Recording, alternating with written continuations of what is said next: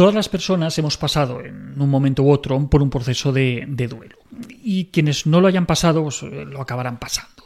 Un ser querido, una mascota, una amistad, una relación de pareja o, incluso un trabajo. Cuando perdemos algo que queremos, eh, atravesamos un proceso de duelo, que suele consistir en una serie de fases muy conocidas. ¿Sabes cuáles son? Vamos a verlo.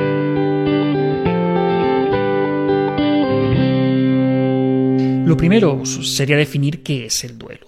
El duelo es el proceso psicológico al que nos enfrentamos tras una pérdida y que consiste en la adaptación emocional a la nueva realidad. En contra de lo que habitualmente pensamos, no solo atravesamos un proceso de duelo tras la muerte de un ser querido. Ese sería el duelo más, más conocido o más aceptado socialmente, pero, pero hay muchos procesos de duelo. Por ejemplo, el que se produce tras una ruptura sentimental, el que se da cuando nos despiden del trabajo, tras perder una amistad o cuando tenemos que aceptar que no seremos padres. Está claro que la intensidad de la experiencia eh, no va a ser la misma en unos casos o, en otros, pero las características y, las fases son, parecidas. Y, hablo de fases porque es algo que ya forma parte de la cultura popular, no lo de las fases del duelo. Pasará por cinco fases diferentes. La primera es rechazo. Yo que voy a morir, yo que voy a morir. La segunda es rabia. Maldito matasanos, le voy a... La tercera es de miedo. ¿Y después qué viene después? Negociación. Doctor, si me salva le pondré un chala en la ¿Y la quinta? Aceptación. Todos hemos de morir algún día. Así, tal cual. Esas son las fases del duelo. Negación, ira, negociación, depresión y aceptación. Estas fases eh, fueron descritas en los años 70 por la psicóloga suiza Elisabeth Kubler-Ross. Kubler-Ross originalmente estudió estas etapas en personas que, sufren enfermedades terminales y luego las estudió asociadas a cualquier pérdida catastrófica de empleo, de ingresos, de libertad, etc. Esto eh, puede incluir eventos significativos en la vida de, una persona, como la muerte de un ser querido, un divorcio, una adicción, un diagnóstico de, infertilidad, etc. vamos a ver en detalle cada una de, estas fases. Primero tendríamos la, fase de negación, que, es muy habitual en estos procesos. a consecuencia del shock eh, producido por la pérdida, pues, la, persona se niega a creer que sea algo definitivo o incluso que la pérdida sea real.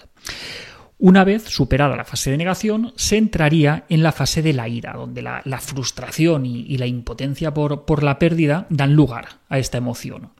Muchas veces la, persona necesita culpar a otros de, la pérdida para poder encontrarle un, sentido, y, eso pues, eh, viene acompañado de la ira hacia ese causante de la pérdida.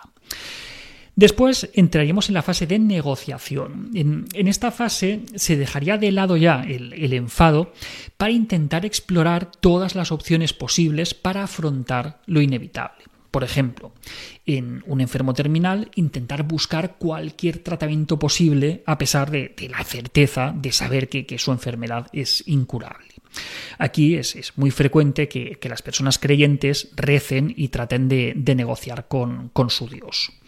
De hecho, si lo pensáis, esta negociación implica ya en sí misma una aceptación de la pérdida, es decir, eh, la persona negocia porque sabe que es algo que se va a producir sí o sí. Una vez pasamos la negociación, pues entraríamos en la fase de depresión. Aquí es cuando ya se empieza a asumir la realidad de, la pérdida y eso lleva casi ineludiblemente a la tristeza y a la desesperanza. Pero después de la fase de depresión, finalmente llegaríamos a la de aceptación, donde la persona entra en un estado de, calma asociado a la comprensión de lo que ocurre y a la integración de que la muerte y la pérdida pues, son partes inevitables en la vida. Y bien, una vez vistas las cinco fases, ¿realmente esto es así? Pues sí y no. me explico. Pese a que, como decíamos, estas fases ya, ya forman parte de la cultura popular, hasta salen en, Los Simpson, y no acaba de ser una descripción acertada de lo que pasa en un proceso de duelo. De hecho, eh, la universalidad de, estas etapas no ha sido demostrada y tampoco se acaba de considerar un modelo especialmente útil para, para lidiar con el duelo. Este modelo eh, muestra las fases como un proceso lineal, en el que empezamos por negación, luego va la ira, luego negociación, luego depresión y finalmente llegamos a la aceptación, ¿vale? En plan Homer Simpson.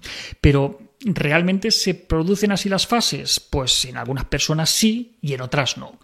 Eh, la propia Kubler-Ross eh, ya decía que estas etapas no necesariamente suceden en el orden que, que, acabamos de decir, ni que tampoco todas las personas pasan por todas las etapas, aunque sí que decía que una persona al menos pasará por dos de estas etapas. A ver, eh, a menudo las personas atraviesan varias de estas etapas, una especie de, montaña rusa, ¿no? Y pasan por dos, por más etapas, vuelven a hacerlo por una o por varias antes de acabar y van subiendo y bajando, pasando de una manera a veces un poco errática de unas fases a otras.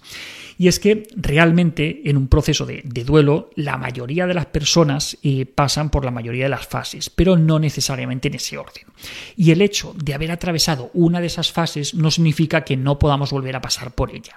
Una persona puede empezar el duelo deprimida y luego pasar al enfado, luego a la negación, luego volver al enfado, etc.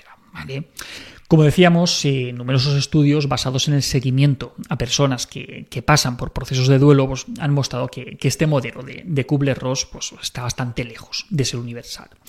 De todas formas, eh, tiene su valor, eh, hay, que reconocer su, contribución al acercar el proceso de, duelo a la población general y, el hecho de demostrarlo como, un proceso que es, que es dinámico y que es complejo, aunque, pues eso, eso de que sea lineal y que todo el mundo pase por la misma fase en el mismo orden, eso ya es otro cantar.